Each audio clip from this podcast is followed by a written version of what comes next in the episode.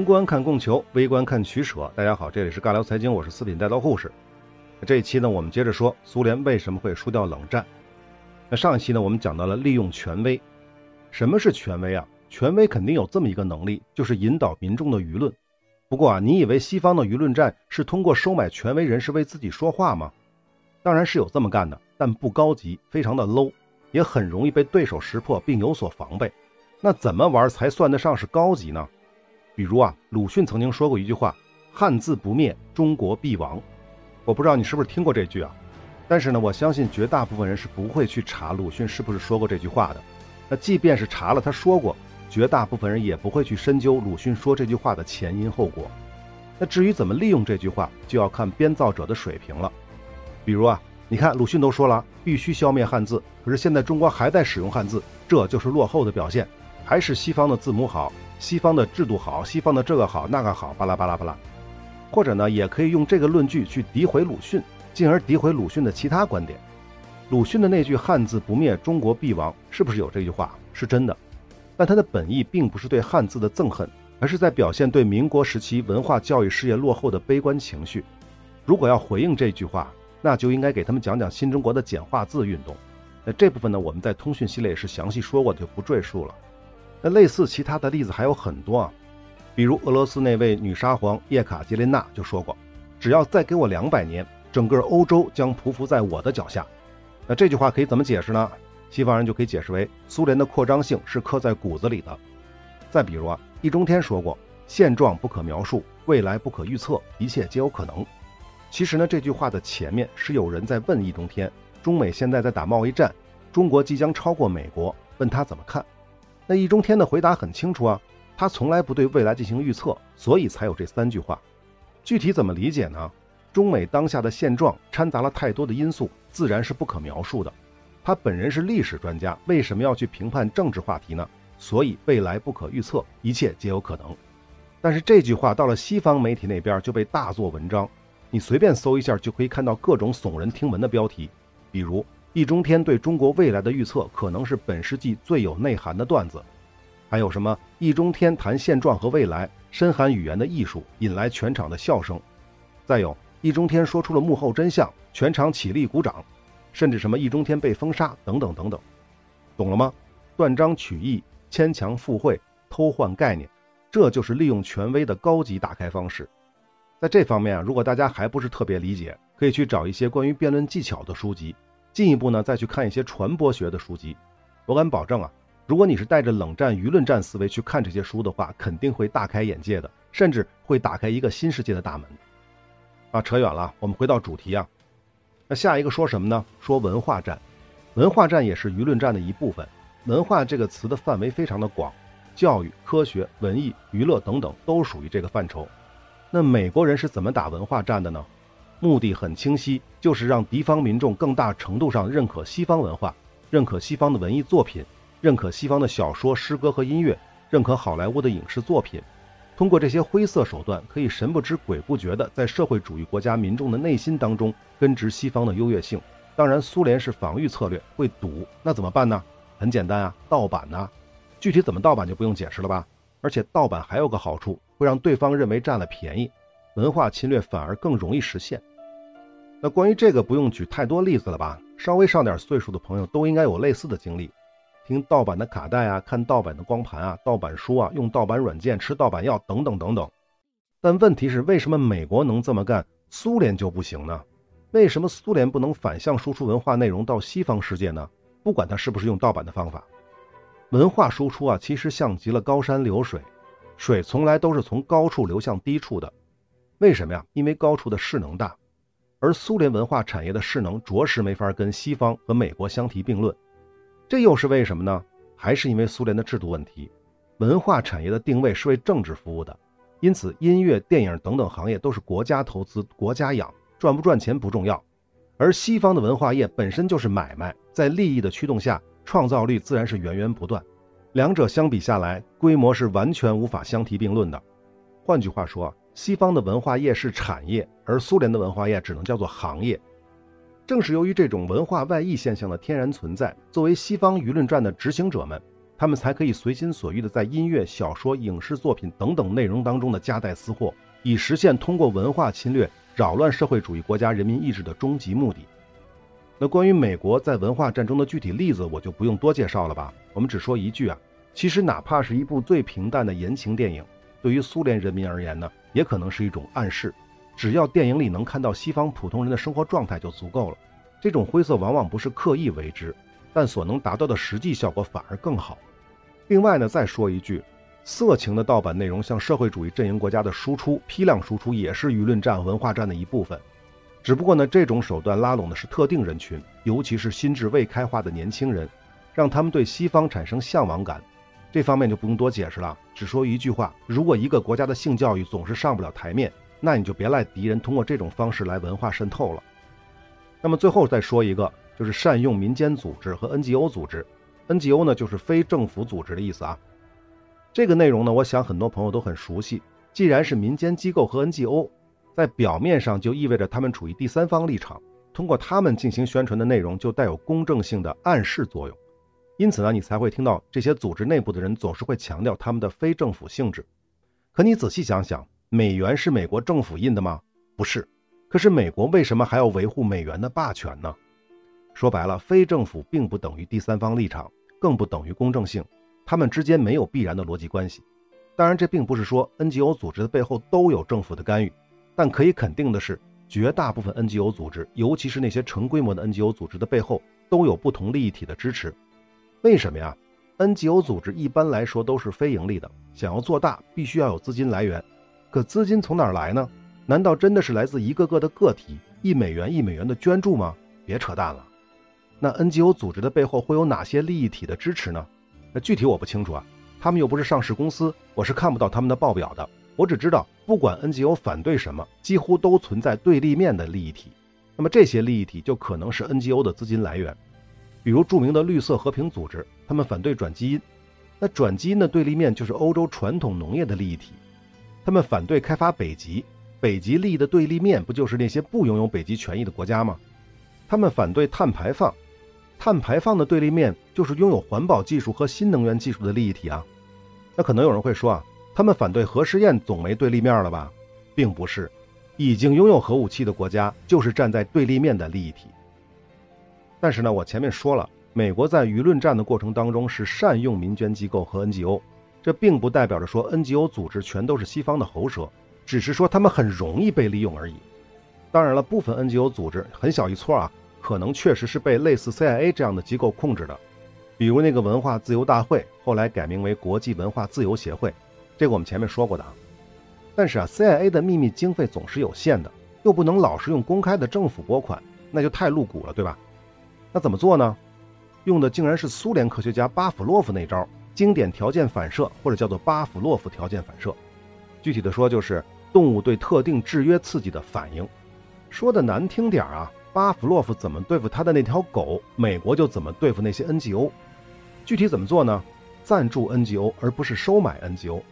为什么呀？收买 NGO 的成本太高了，但赞助就不同了，因为赞助是可以有指向性的，专门挑你想要的那个项目赞助。比如想要针对中国进行人权方面进行攻击，那就去赞助那些人权的 NGO，让他们去做一些中国人权状况的研究项目。不过呢，这还是比较低级和比较露骨的。更高级的手法呢，是先观察，看哪些 NGO 组织搞的项目或者是活动跟美国的利益是一致的，如果一致。就给予这些 NGO 组织一定的赞助，不用太多，但也不能太少，让 NGO 组织呢尝到甜头就行了。接下来呢，继续观察，继续赞助。长此以往啊，时间久了，这些 NGO 组织自己就会发现一些潜规则。只要我针对苏联的问题、朝鲜的问题、古巴的问题等等这类问题进行相关的活动，就会得到来自不同渠道的莫名其妙的赞助，不多不少，还挺舒服。这个效果一出来，巴甫洛夫的狗也就训练成功了。其实不只是 NGO，前面还说过，权威套路是一样的，适用于科学、经济、历史、文艺、娱乐等等多领域的专家、权威或者明星，只要方法得当、手法隐秘，疗效还是非常好的。这里要强调一下，不是说所有的民间机构、NGO 组织和权威都是收了西方的钱才为西方做事儿的，他们当中确实有一部分是收钱办事儿的狗爪子，还有一部分呢是收了脏钱办了脏事儿，但他们以为自己收的不是脏钱。那再有一部分呢是没有收钱，但也办了脏事儿，可能是有意，可能是无意。那最后一部分是没有收钱，也没有办脏事儿，但一样还是会被西方媒体利用。我的意思就是说啊，不要动不动就给别人扣帽子，这种扣帽子的行为本身就很容易被西方媒体利用，说我们是极端民族主义，打压异己，最后再来个无端的联想什么的。很简单的一件事儿啊，我们都说有五毛有美分，从香港曾经发生的事情，我可以肯定。美分是一定存在的，但五毛真的存在吗？别扯了，压根就没有五毛。但五毛这个词儿是怎么来的呢？大家想过吗？恰恰是被敌人的媒体利用的结果。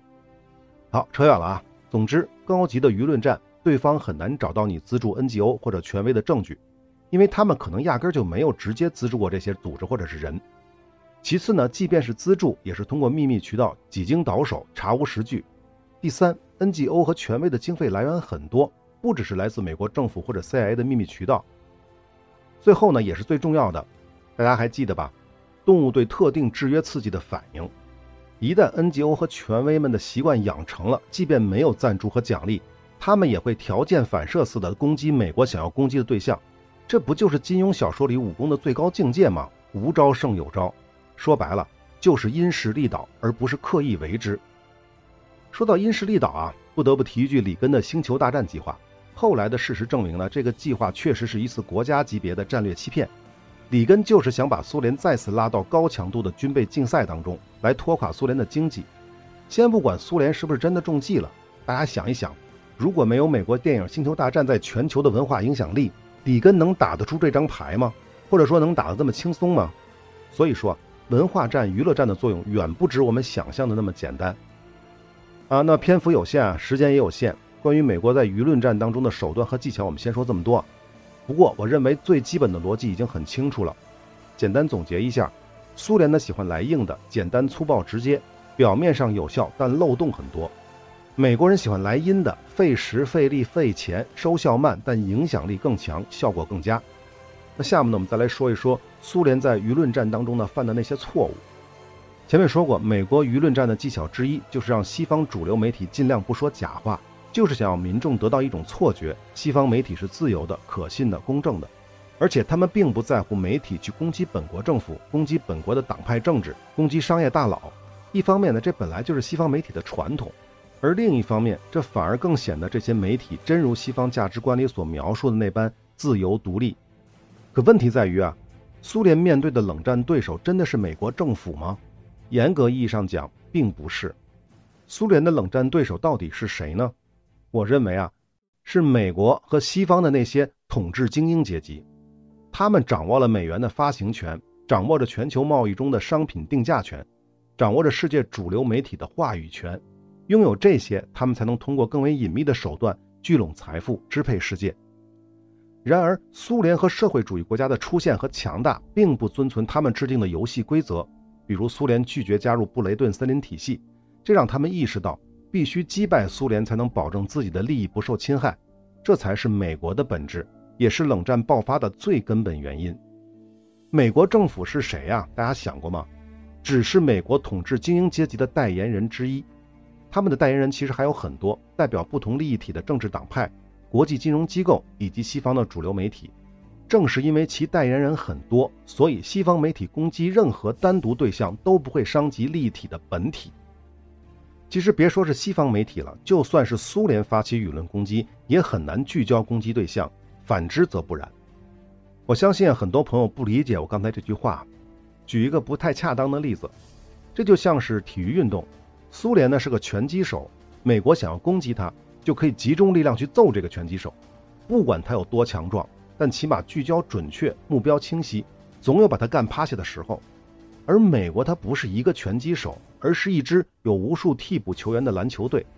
虽然苏联这个拳击手很强大，可以打倒任何其中的一个人，但他如何聚焦呢？即便是把场上最厉害的队员一个一个都揍躺下，也会有其他人一个个的替补上来。甚至呢，美国这个球队内部的队员之间也可以内讧，这也没关系。一方面这伤不了球队本身，另一方面还有场下的替补。可能你会问啊，谁是这支球队背后的利益体呢？当然是球队的股东了。但注意，他们是不会下场打球的。当然了，可能你也会问，那苏联的拳击手背后有股东吗？这个问题啊，其实没有意义，因为你想一想啊，拳击手如果被干倒了，股东下不下场还有意义吗？那么关于这段呢，我不知道大家有没有理解我想表达的意思，呃，明白就明白了，不明白也无所谓。那我们回到主题啊，苏联在舆论战当中采用的基本策略是防守和赌，因此啊，苏联如果犯了错，就更偏向于在错误的道路上或者错误的基础上继续犯错，也就是说用谎言去掩盖错误。那这招呢，西方媒体可以用，但苏联就不行。为什么呀？因为西方媒体掌握着世界范围内的话语权。比如苏联否认卡廷森林大屠杀，因此呢，世界都不相信苏联。但是同样呢，土耳其也在积极的掩盖对亚美尼亚人的大屠杀，日本呢也不承认南京大屠杀。可在西方世界中呢，这后两件事的影响力却远小于苏联的卡廷惨案，因为西方媒体控制着舆论的流量，就是这么简单的道理。对于对他们不利的事情呢，他们可以选择不否认，但绝对不会努力的去求证，更不会积极的宣传。那么美国就不会犯错吗？当然不是了。但美国的舆论战的策略是进攻，是输，甚至在每次犯错之前，美国会积极的调动舆论工具，先给自己洗白，然后再去干坏事儿。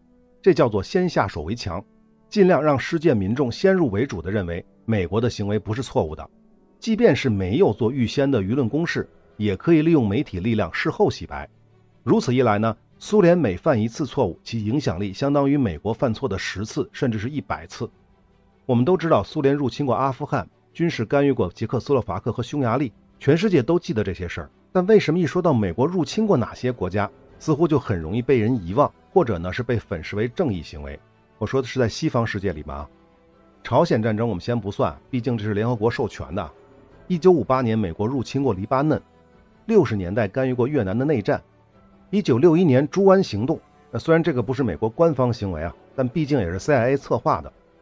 一九六五年，美国入侵多米尼加。